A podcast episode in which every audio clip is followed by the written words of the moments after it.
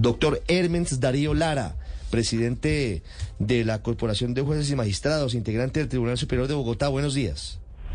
Muy buenos días, un saludo especial para usted y toda su mesa de trabajo, al igual que a los señores y señoras oyentes. Magistrado, ¿qué opinión les merece a ustedes que en este decreto que se está preparando el presidente de la República tenga la última palabra sobre la liberación de personas que hoy están vinculadas a procesos penales?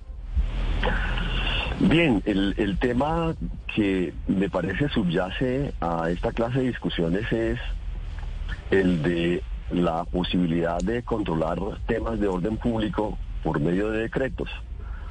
Eso, mm, esa es una facultad que tiene el presidente de la República dentro del marco de los eh, aspectos diferentes que se tratan, por ejemplo, cuando se habla de organizaciones al margen de la ley, como los eh, diferentes grupos subversivos en Colombia. Para las FARC y para otros eh, grupos eh, rebeldes se abrieron puertas como la ley 418 para su sometimiento y a partir de ahí se generaban una serie de posibilidades para que así pudiera ser el manejo del orden público. Consideramos que desde el punto de vista judicial no hay posibilidad diferente a que los jueces acatemos las decisiones del legislativo en relación con delitos y penas, igualmente del Ejecutivo cuando tiene que ver esta clase de transacciones al interior de esa clase de procesos.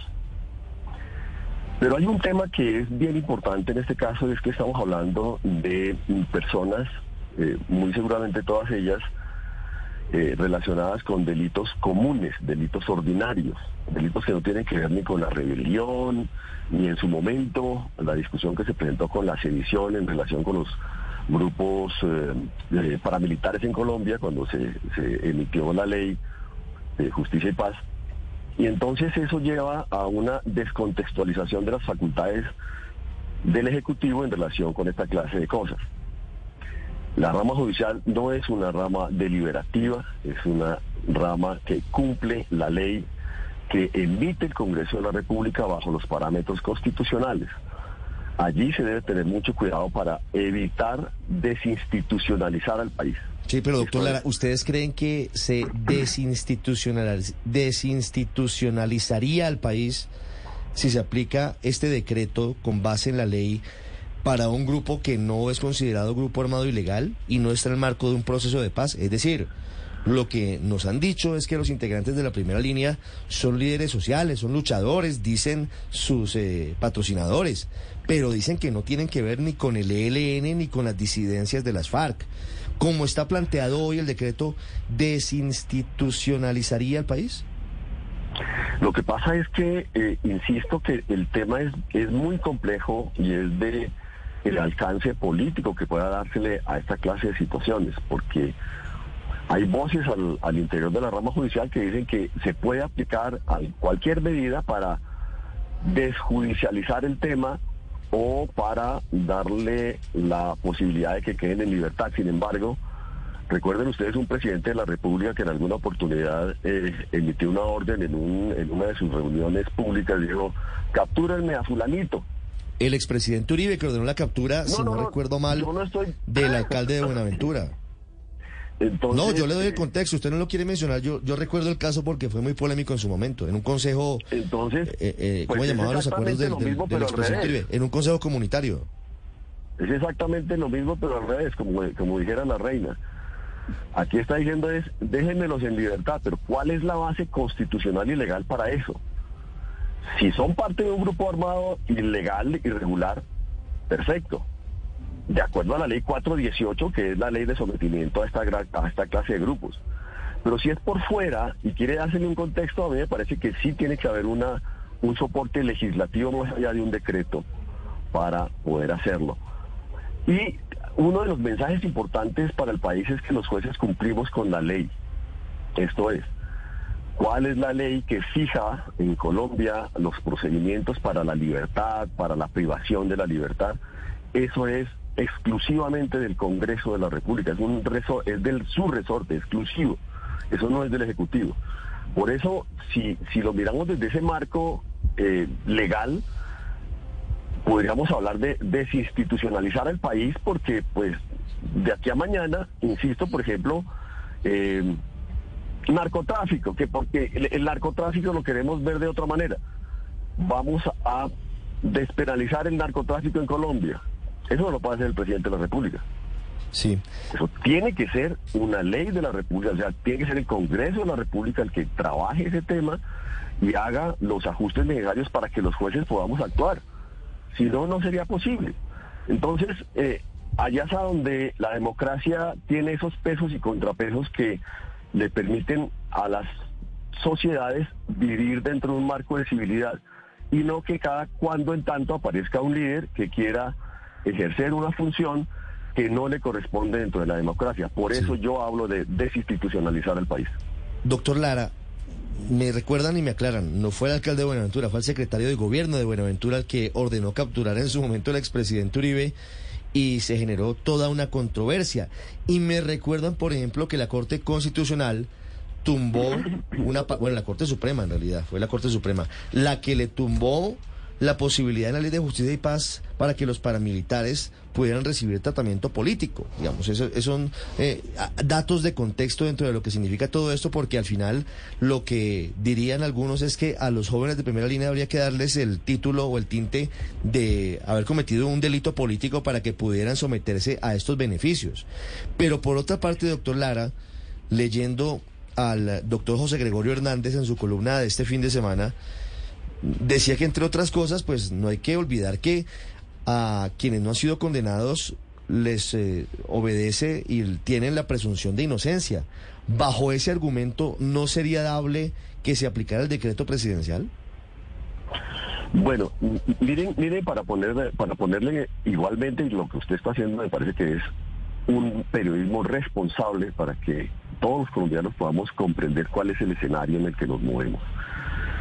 Ya lo señalé yo que en temas de libertad y de privación de libertad, el único que tiene la facultad es el Congreso de la República para regular esa clase de temas.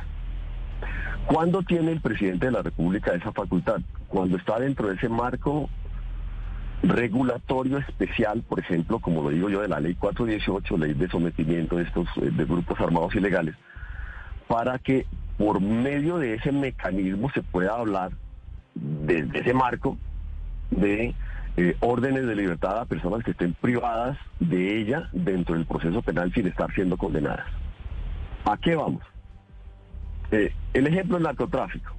¿Quién puede negar que las FARC, quién puede negar que los paramilitares de este país durante décadas estuvieron negociando eh, con esa clase de sustancia con el exterior y generando riqueza, pero aún así esos delitos fueron eh, parte de lo que tuvo que aceptar el país para llevarlos a un proceso de paz, ligándolos a mecanismos de eh, regulación social, como puede ser esa visión que pueda tener el presidente para llegar al sometimiento de esos grupos sin que tengan que eh, tener como base puntual estar privados de la libertad. Entonces, ahí vemos, eh, no sé si ustedes recuerdan a una señora de nombre de, de apodo Karina, una de las más grandes... Eh, guerrillera de las FARC, una de las más sanguinarias integrantes de las FARC en, en Antioquia y en Chocó, en esa zona del país. Ella salió como gestora de paz. Y eso está bien dentro de ese marco de negociación. O sea, si aquí lo que se quiere es aplicar la ley que le permite al presidente de la República en su momento, así como el presidente Santos lo tuvo para generar la paz con las FARC. Si lo que se quiere es darle ese tratamiento de que puedan salir de la cárcel las personas que están siendo sindicadas, o sea, que no están condenadas, y aún las condenadas con posterioridad, pues hay que darle obligatoriamente un tinto político, porque si no es así, entramos a una espiral muy peligrosa muy peligrosa de una democracia fallida, porque cuando un presidente de la República, por fuera de esos canales, hace esa clase de afirmaciones de poder, pues nos encontramos ya con alguien que no respeta la constitución, no respeta la ley, y entonces esa clase de ejecutivos van a requerir una rama judicial especial. Esta es que le cumpla sus órdenes, como pasa en muchas de las repúblicas latinoamericanas, donde el presidente sencillamente ordena lo que quiere y sus poderes judiciales hacen lo que él quiere. En Colombia eso no es posible en este momento por el equilibrio de poderes que da la Constitución del 91. Sí, doctor Lara, pero si estamos en la discusión de que se podría hacer vía facultades extraordinarias del Congreso de la República, el Congreso ya casi sale a vacaciones, no hay tiempo para dar esa discusión. ¿Cuál podría ser la forma para evitar la liberación de estos jóvenes antes de Navidad, como lo ha prometido el presidente Gustavo Petro? A ver, yo, yo, eh, o sea, mi posición no está ni a favor ni en contra de la aplicación de una determinada figura. Eso quiero dejarlo claro. Lo que estoy señalando es que dentro del marco constitucional en este momento hay que colgarle esa clase de conductas a un fenómeno de contenido político que, que debe tener repercusión penal. Esto es, la rebelión que es el delito político por excelencia, por el cual las FARC pudieron entrar a un proceso de paz, el EPL y diferentes otros grupos eh, armados, organizados armados, armados al margen de la ley. Eso lo que, lo que permite es eh, vislumbrar que sea un manejo de orden político y no un manejo de orden legal. Porque si es legal, como tal, el presidente de la República no tendría la facultad en Colombia de ordenar la libertad de personas procesadas por delitos comunes. Hagamos de cuenta que, insisto, el ejemplo del narcotráfico, digamos, oh, es que hoy el narcotráfico ya no debe ser delito. Listo. Entonces, eh, el Congreso de la República es el que debe emitir las leyes, no el presidente de la República. ¿Por qué? Porque si, se, si los presidentes en Colombia se acostumbran, como hasta ahora han tratado de hacerlo muchos, que han pasado por el poder, de desconocer el orden constitucional y las funciones de cada quien, pues nos vamos a encontrar en no en un país democrático, sino en otra clase de eh, construcción social de poder, como puede ser una república eh, que no es democrática cuando una rama judicial o un poder judicial no es independiente. Allá es a donde va el problema en Colombia frente a estos jóvenes y frente a este problema. En consecuencia, a mi modo de ver, hay necesidad de ponerle el tinte político obligatoriamente a la decisión del presidente, esto es, si van dentro de la ley 418 como parte de algún grupo armado, organizado, para estructurar un proceso de paz, perfecto. Si no es así, nos vamos a encontrar con desinstitucionalización del país. Doctor Lara, de acuerdo a esto último que acaba de decir, el hecho de que no puede emitir esta serie de decretos y leyes y el respeto por la Constitución, ¿usted considera que el emitir este decreto para la liberación de los miembros de la primera línea es una intromisión indebida en los procesos judiciales y hasta un grave respeto y respeto a la rama judicial? Estamos hablando de conceptos, eminentemente conceptos de orden eh, judicial, de orden constitucional no puedo yo darle una un calificativo a cómo debe entenderse de otros eh, escenarios la decisión que pueda tomar el presidente.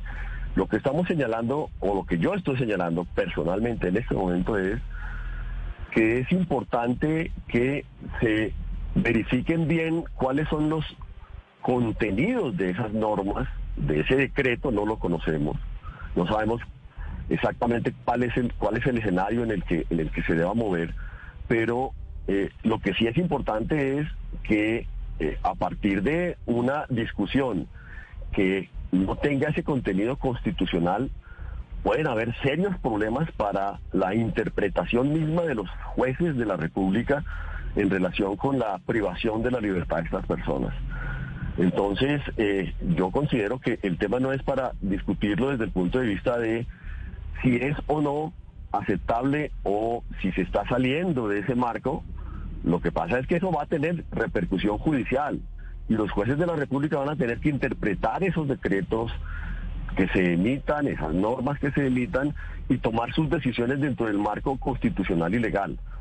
Aquí hay una dificultad, insisto, desde el punto de vista teórico, práctico, de cómo se maneja el orden público vía decreto en relación con unas personas muy especiales y muy puntuales.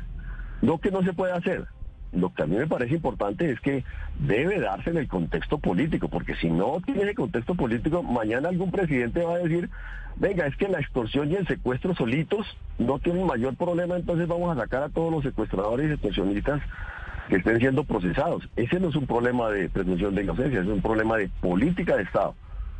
Las 7 de la mañana, 58 minutos. Las FARC, sí. las FARC eh, hacían secuestros, eh, extorsiones, etcétera, pero aún así todo eso quedó en una bolsa en relación con su función de eh, grupo armado al margen de la ley. Entonces, esa es como la perspectiva del tema. Es Hermens Darío Lara, magistrado del Tribunal Superior de Bogotá en Mañanas Blue. Doctor Lara, muchas gracias. A ustedes muy amables y que tengan un muy buen día. Estás escuchando Blue Radio.